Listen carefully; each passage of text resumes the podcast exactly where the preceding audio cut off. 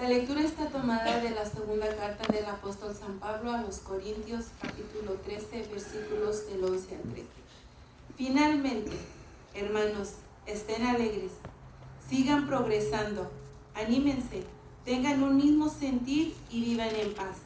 Y el Dios del amor y de la paz estará con ustedes. Salúdense los unos a los otros con el beso santo. Les saludan todos los santos. Palabra de Dios. Te rogamos, Señor.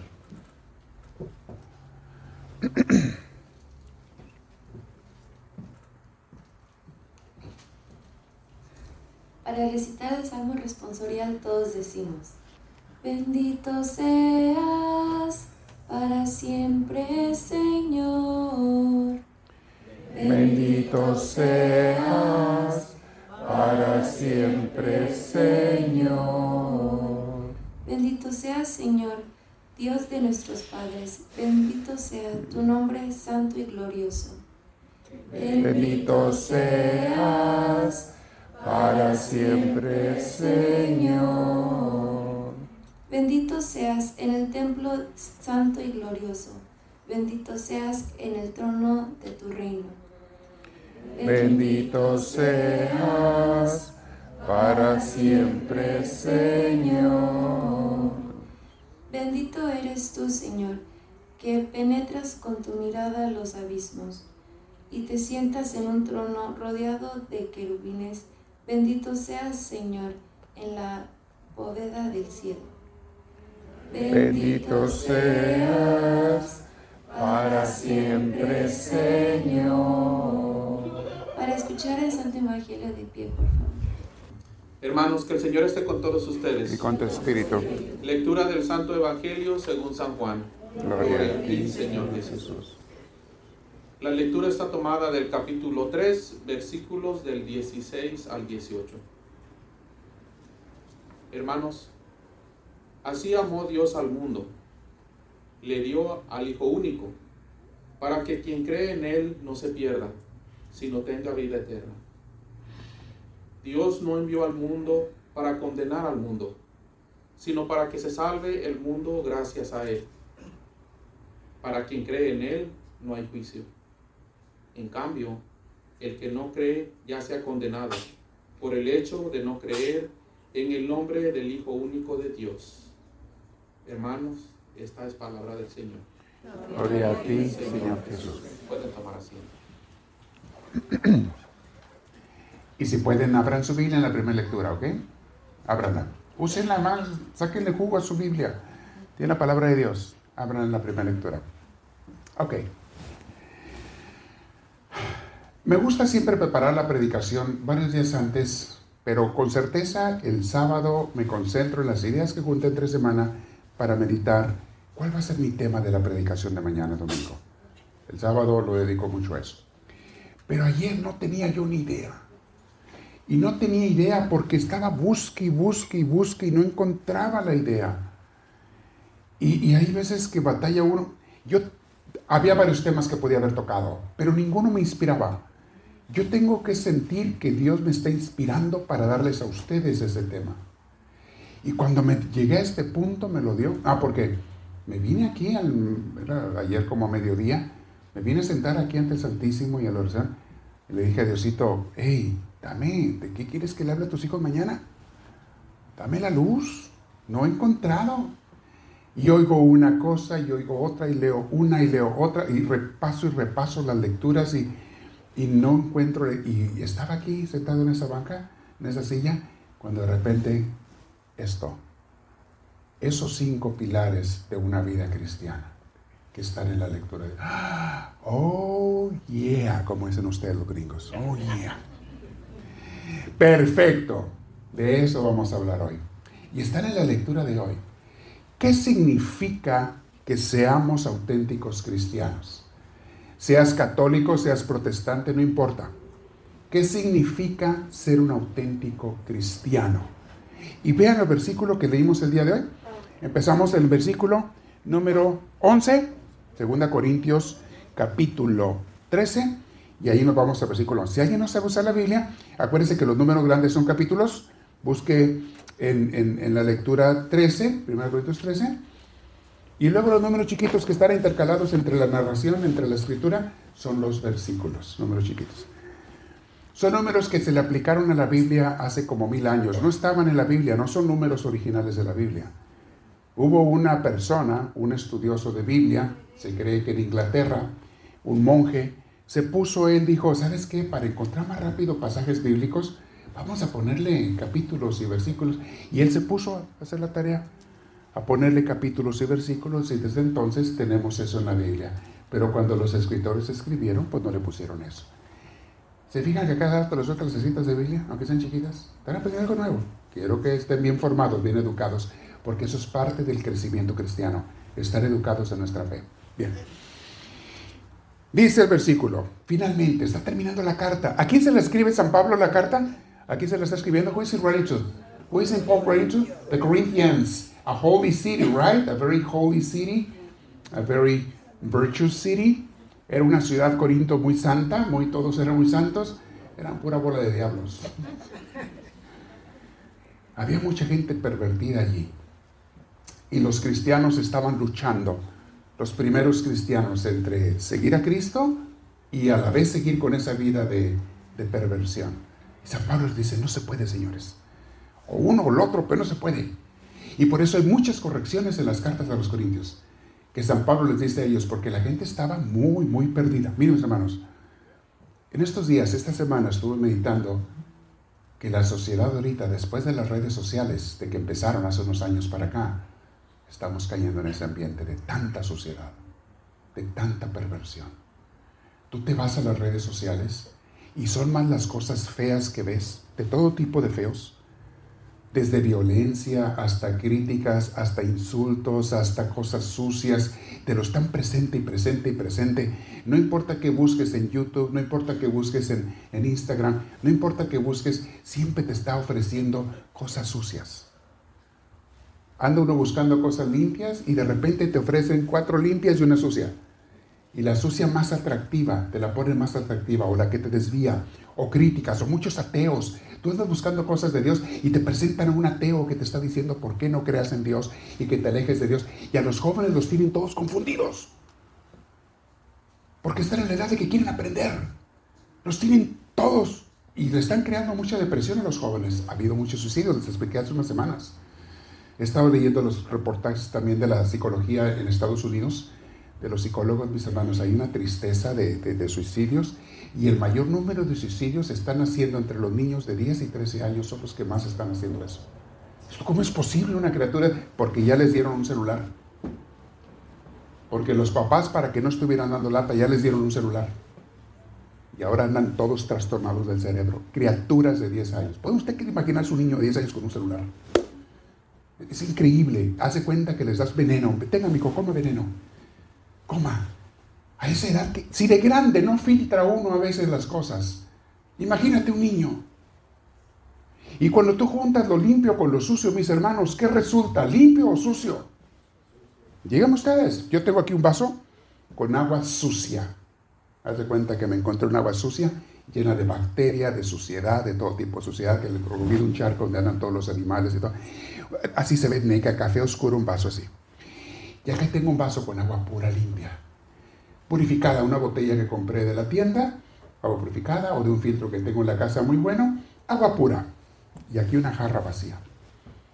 Agarro el vaso limpio, agarro el vaso sucio, a la misma cantidad, y los vacío en la jarra. Pregunta, ¿qué queda en la jarra? ¿Agua limpia o agua sucia? ¿Por qué si la mitad era limpia? Porque siempre lo sucio gana. Y se oye feo y triste y deprimente, pero es verdad, siempre lo sucio gana. En la debilidad de la carne humana, lo sucio gana. Tú le das un celular a un adolescente y se pone a buscar y hay más sucio que limpio o le van a presentar más sucio que limpio. Porque siempre lo sucio gana. Si uno que está más o menos sabiendo qué está buscando, te encuentras con cada cosa allí, Siempre lo sucio gana darle un celular a un niño de 13 años, de 12 años, es darle un veneno, es darle una, ten hijo, veneno, no te lo vayas a comer, eh, pero ponle la comida si quieres, ten, veneno. La gente no hace caso. Porque los niños están lata y lata que dame, dame, dame, dame, dame, mis compañeros tienen, mis compañeros tienen, y los niños en la escuela dicen, dile a tu mamá que lo necesitas para la escuela.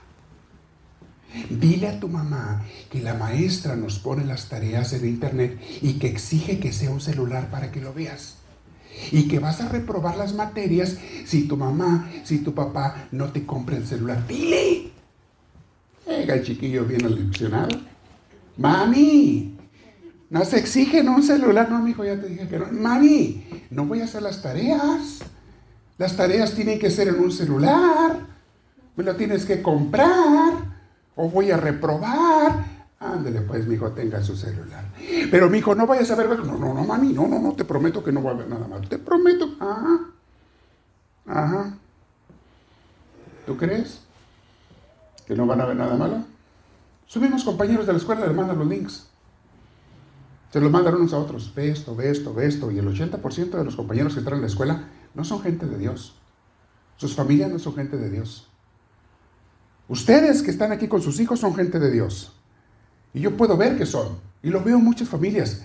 Pero los compañeros de tus hijos en la escuela no son gente de Dios. El 80% o el 90% de los que están ahí. Porque sus papás de esos niños solamente les interesa el dinero, salir adelante, la diversión, el placer o el descanso, o juntar para la renta y que mi hijo haga lo que quiera y le doy un celular y haga lo que le dé la gana. No me moleste. Yo quiero llegar a casa a descansar, que no me moleste mi hijo. ¿Cómo me aseguro que no me moleste? Pues darle un celular. Claro. Ya le diste la droga, pues está clavado con la droga. Allá. Obviamente estoy hablando de otra gente, no de ustedes, pero de otra gente. Eso era Corinto en aquellos tiempos. Usando lo que había en aquel día, en aquel entonces. Pero la gente echaba a perder. Ahora estamos igual, mis hermanos. Voy a seguir hablando de los corintios. Pero somos nosotros, eh, o sea, no nosotros, es la vida donde vivimos. Veo tantas cosas, tanto ateísmo que se promueve. Ahorita lo que está de moda es promover que te cambies de, de género. Es lo que está de moda como si fuera camisa. Dicen, mira, si eres hombre o mujer es como poner tu camisa o ponerte vestido. Nomás cámbiate de ropa y ya cambiaste de, género. No me digas tú. Sí, sí, sí, si no te gusta, pues puedes hacer lo que eras antes y cambias como cambiar de... Te veras tú. O sea, no existe naturaleza, no existe biología, no existe voluntad de Dios. Que yo sepa, creó solamente dos géneros. No nada más en los humanos, también en las plantas en el 99% de las plantas y de los animales. Y Dios no dijo, júntense dos hombres para que procreen, procreen. Júntense dos mujeres para que tengan familia. No, no, no se puede. No dijo eso Dios. Oh, pero que hay gente que tiene tendencia. Está bien, se respeta si la persona nació así, se le ama, se le quiere y se le respeta.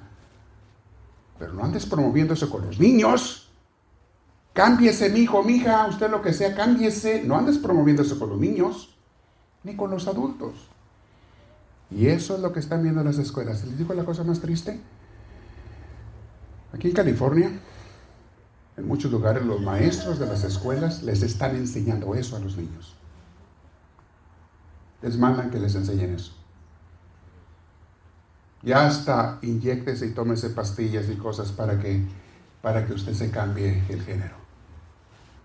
Están destruyendo a la gente. Hay un libro muy bueno, los que quieran saber más de eso, que lean un poquito de inglés, se llama Irreversible Damage. Se me olvida la autora, se me olvida el nombre de la autora, lo acaba de sacar no hace mucho. Irreversible Damage. Lo que están haciendo precisamente en las escuelas y en la sociedad y los psicólogos y muchos médicos están promoviendo esa destrucción. Eso era Corinto, mis hermanos. Entonces San Pablo les dice, no, no, no, no, no, no, no, no, mis hermanos, usted no puede vivir así. Y estas palabras son para nosotros hoy. Ustedes no pueden vivir así. Ustedes son misioneros del amor de Dios. Están en una iglesia de Cristo con una espiritualidad carmelita. Se les está enseñando a crecer espiritualmente. Usted no puede ser como la gente del mundo. Y no deje que sus niños hagan de eso tampoco. Usted tiene que ser una persona de Dios. Nosotros, mis hermanos, tenemos que ser diferentes a eso que se ve en internet y en las redes y en las escuelas y en los trabajos y en la sociedad y en la tele. La tele también está echada a perder. Nosotros tenemos que ser igual, diferentes, no iguales a la gente. Vean lo que dice San Pablo. Hey, finalmente, lean conmigo el, el versículo 11. Finalmente, ¿qué hermanos qué? Número uno, ¿cuál es la primera? Vivan felices o estén alegres, es lo mismo. Algunos dicen vivan felices, estén alegres. A ver, esa es la recomendación número uno, el pilar número uno para los seguidores de Dios.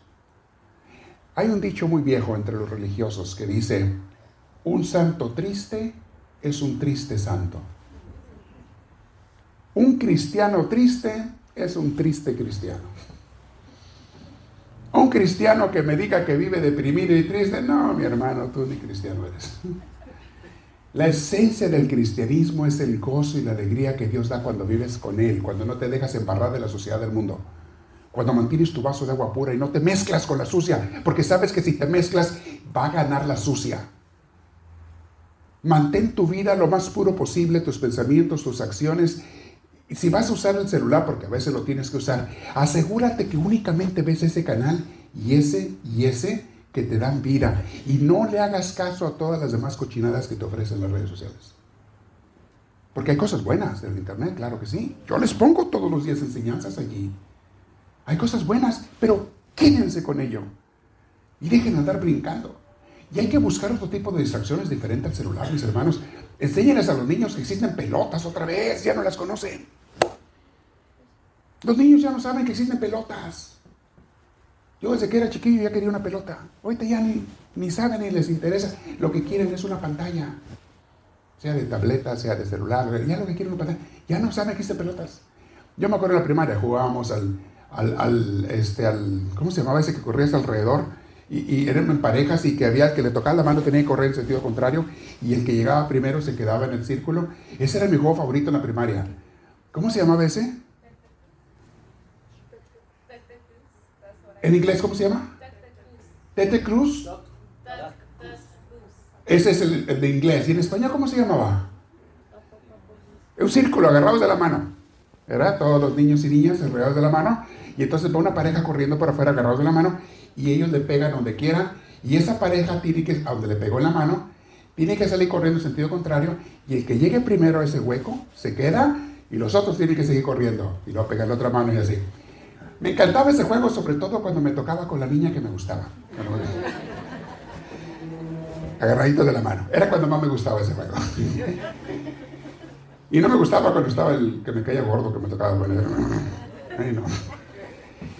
Juegos tan sanos. Jugábamos a diferentes casos de pelota, el, el, corre, el, el atrás, el quemado, en las escondidas. Andábamos corriendo en el barrio, nos juntábamos en la calle para jugar en el parque. Todos los niños haciendo ejercicio, quemando energía. ¿Ustedes creen que nos íbamos a los celulares? No, porque no había. Gracias a Dios. Como dijo aquel amigo, dijo, qué bueno que nosotros ya, los celulares salieron después de que nosotros habíamos pasado la, la edad de la idiotez, para que no quedara huella. Porque ahora todo está quedando en fotografías y en videos. Todas las tonterías que hacen los jóvenes porque es cuando uno hace más tonterías, están quedando grabadas. Y en el internet, para todo el mundo que las vea. Ya no hay manera de borrarlas. Tú y yo nos salvamos porque no había celulares cuando crecimos. Estábamos tontitos en esa edad.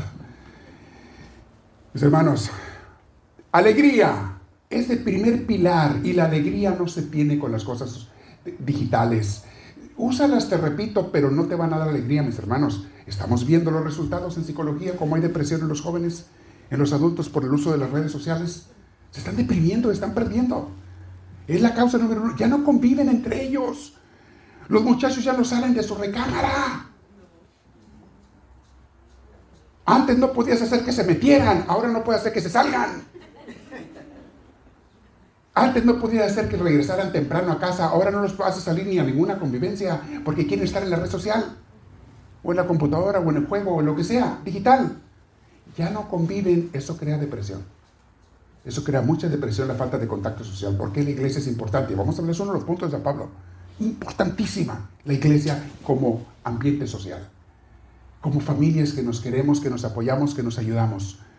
Donde los niños juegan con niños, los jóvenes conviven con jóvenes, los adultos con adultos. Es, el ambiente ideal porque aquí procuramos tener los valores cristianos. Es lo que procuramos. A diferencia de las fiestas que hacen en tu trabajo o en la escuela, aquí se procura vivir con valores cristianos. Sigamos leyendo. Alegría primero. Segundo, sigan, ¿cómo dice en la segunda frase? Sigan que, la mía dice sigan progresando, pero hay otras traducciones mejores. A ver, dígame cómo dice otra traducción bíblica. Esta es latinoamericana. Aquí dice sigan progresando. Eh, eso, eso me gustó más ese. ¿Qué versión tienes? NBI, nueva versión internacional. Sí. Yeah, esa es muy, muy literal, muy buena. Nueva versión internacional tienes, dice, ¿busquen qué? Busquen perfección en su vida. Busquen perfeccionar, perfección en su vida, busquen mejorar, busquen crecer espiritualmente. Segundo pilar, ser felices. Segundo, no te quedes estancado en tu cristianismo. Tú y yo tenemos que estar creciendo. Mis hermanos, yo soy sacerdote de 34 años. Ah, ya viene mi aniversario de 34. La próxima semana. El 10. ¿Eh? ¿Me van a invitar al sushi? Yes. Yes. 34. Mis hermanos, de sacerdote. Desde que entré 14 años de edad entré al seminario. Antes era monaguillo. Servía en el altar como estos muchachitos que están aquí, muchachitas que sirven en el altar. De niño, servía en el altar. A los 14 entré al seminario. Ahorita ya tengo 25 y sigo 25 de la última etapa que conté, ¿verdad? Porque ya he multiplicado por 3. Y me voy a morir de viejo, mis hermanos, si es que Dios me concede llegar a más viejo. Me voy a morir a la edad que Dios quiera, aprendiendo y tratando de crecer. Óigamelo bien. No importa cuántos años tenga caminando con el Señor, yo quiero seguir aprendiendo y quiero seguir mejorando. Porque el día que dejas de crecer, te empiezas a morir. Y les dije una frase en el curso de los secretos de los grandes triunfadores. Todo lo que no está creciendo se está muriendo. Si tu vida espiritual no está creciendo, si tú me dices que eres el mismo cristiano hoy que eras hace tres años, mi hermanito, mi hermanita, estás bien estancado y tu cristianismo se va a empezar a morir. Por eso hay gente que está años en una iglesia y de repente se desaparecen y se van porque se estancaron y dejaron de crecer. Se les pudrió el agua. Un agua que tú encierras y no la dejas que corra y que crees que comente, se pudre. Tu cristianismo, tu aprendizaje, tu oración, tu relación con Dios tiene que estar creciendo, caminando, activa, cambiando, mejorándose todos los días. Yo hoy me estoy descubriendo defectos, mis hermanos, que probablemente los he tenido toda la vida, pero hasta ahora los descubrí. Digo, esta semana, un defectillo por ahí que me descubrí, que Dios me hizo descubrir. Y dije yo, mira, yo siempre he tenido esto y nunca me he dado cuenta que, lo tenía o que era algo malo. Y es algo que, que, a lo mejor es interior, que a lo mejor es cosas que, que reaccionas ante una situación, pero que nadie se da ni cuenta. Y tú se te hace normal. Y un día, esta semana, me dice el Señor, hay que purificar eso. Oye, Diosito, pero pues si siempre he sido así, ajá, por eso ya es tiempo, ¿no? Ok. ¿Y si es cierto? Nunca dejes de crecer. Segundo pilar. Manténganse creciendo, progresando, siendo mejor. Tercer pilar. ¿Qué dice la tercera palabra o frase? ¿Cómo dice tu Biblia? La mía dice anímense. La de ustedes, ¿cómo dice? A ver, NBI, ¿cómo dice por allí? No, esa es la que sigue. La primera es anímense y luego sigue la otra. Ok, dice también anímense. ¿Alguien tiene otra palabra aparte de anímense? Esa es la que sigue. Oh, no, esa también es otra. Sí, esa viene después. No, se me adelante, son cinco. Estamos en la tercera, ok. Anímense. ¿Qué significa anímense?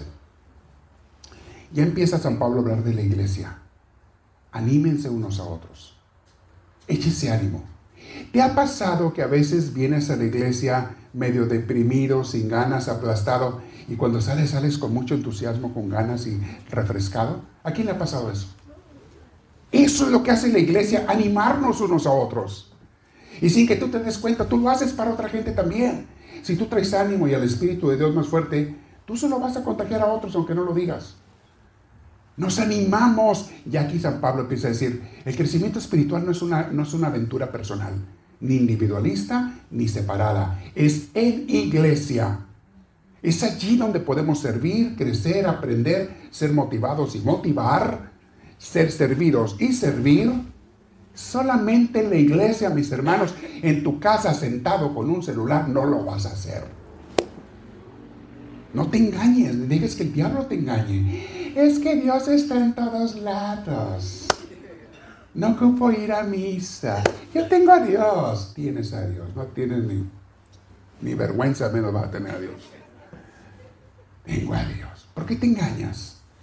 Si no lo sirves, no formas comunidad, no haces lo que la palabra de Dios nos dice, lo que el Señor nos enseña. ¿De dónde sacas que tienes a Dios?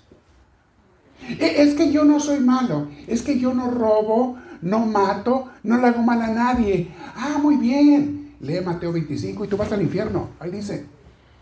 Esos que no roban, que no matan, que no le hacen daño a nadie, pero no le hacen bien a nadie tampoco, van para el infierno. Lee Mateo 25, el juicio final. Pónganse los cabritos a mi izquierda. ¿Cómo, Señor? ¿Por qué? Porque ustedes van al infierno. ¿Por qué?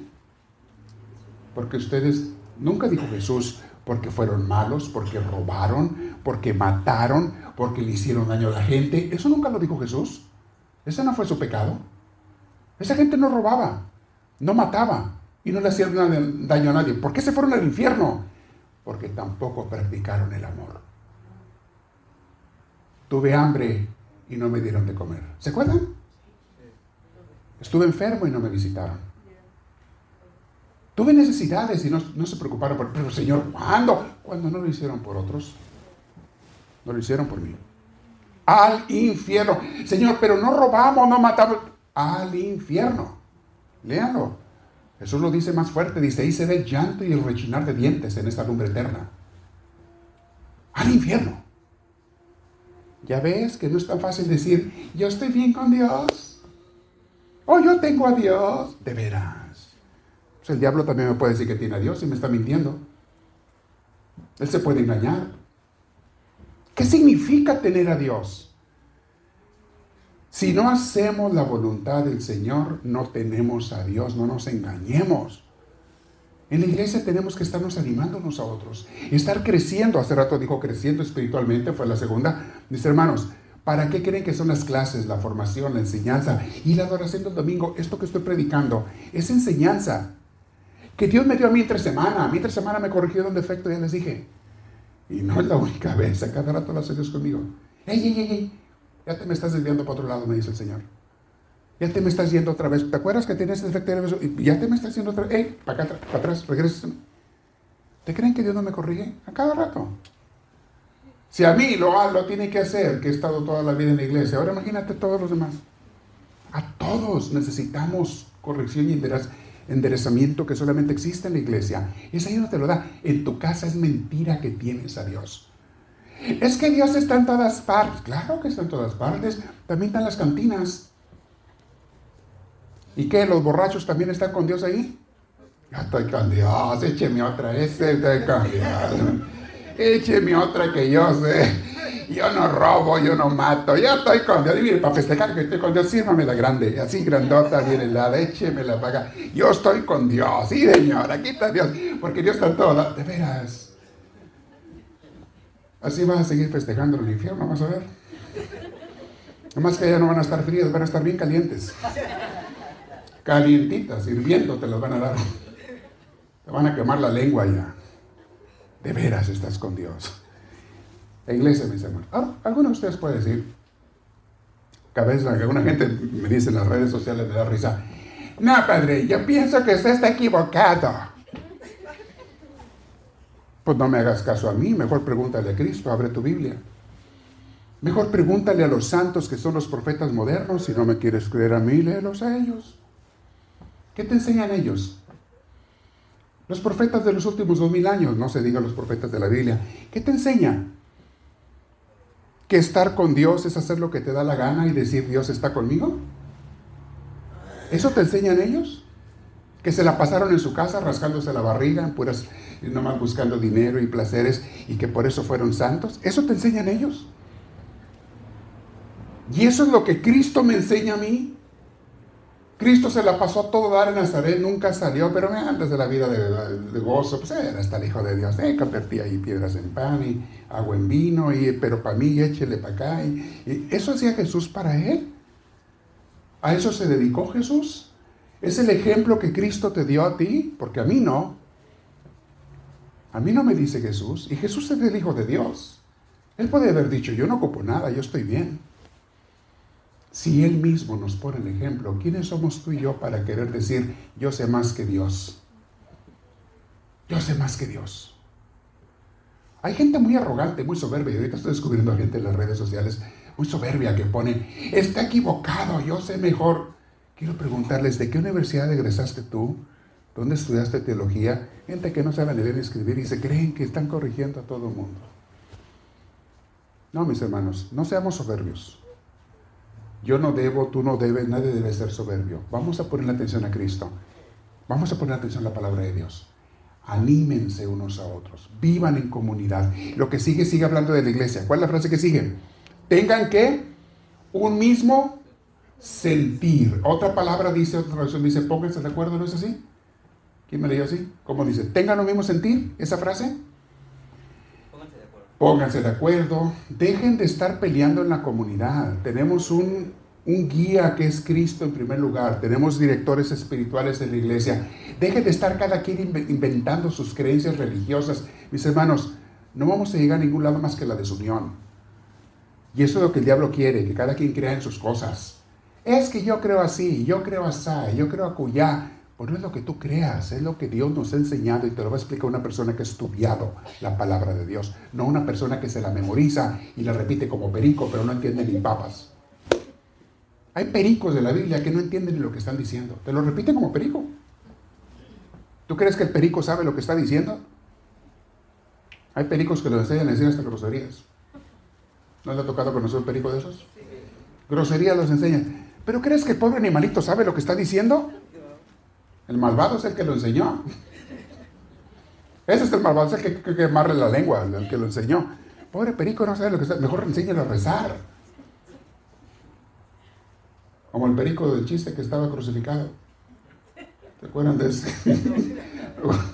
no, ya no voy a salir del tema si les cuento un chiste. Ya no me acuerdo ni cómo iba el chiste, no me acuerdo exactamente. Perico mal hablado que estaba por ahí en una casa, pero no me acuerdo los detalles, pero lo voy a inventar el chiste.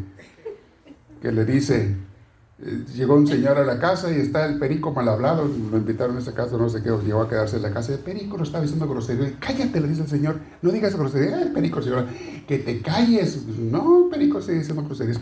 Ahora verás, lo agarra de las alas, lo pone en la pared y agarra un clavo y una la paz, paz, paz, y lo clava y paz, paz, paz, paz, lo clavaste, ándale, sigue diciendo groserías. Ahí está el perico crucificado.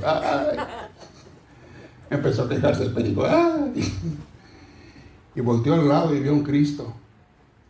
Arriba dice Inri. Oye, Inri, Inri, Inri, ¿y tú qué palabrotas dijiste para que te hayan puesto ahí? Ojalá que ahí hubiera agarrado la fe ese perico. Pericos, mis hermanos, no saben lo que dicen. Tienen su corazón limpio. Pero hay gente que nada más repite cosas que nosotros sí sabemos lo que decimos. Hay que tener cuidado con lo que decimos. Ok, pónganse de acuerdo, un mismo sentir. Y el último dice, ¿y vivan qué? Peleándose, chismeándose, criticándose. ¿Así dice? No. ¿Vivan como en la iglesia? en paz, tranquilos, queriéndose, sirviéndose. Ahorita hay gente sirviéndonos ahí en la cocina. Todos los domingos tenemos a gente sirviéndonos en la cocina. ¿Saben cuánto dinero ganan ellos? Nada. No, al contrario, ponen dinero porque ellos muchas veces traen la comida. Y luego nos sirven. Y hay gente que nos preparó el altar, y gente que nos preparó la iglesia, y la liturgia, y la música, y, limpian entre semana, y organizan la, eh, la contabilidad y todo. Tenemos gente sirviendo. Eso solamente se da en una iglesia. Eso no se da si cada quien se queda en su casa, mis hermanos. No va a haber esto. Cinco pilares para vivir el cristianismo. Terminamos repitiéndolo rápidamente. Primero es, hermanos, estén alegres. Segundo, sigan creciendo, sigan progresando. Tercero, anímense, tengan un mismo sentir y vivan en paz.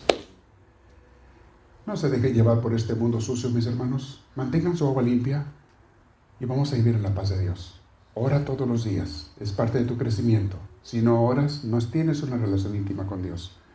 Todos los días, no reces a la carrera, no, me refiero a orar un rato con Dios. Ora todos los días, pasa con el Señor.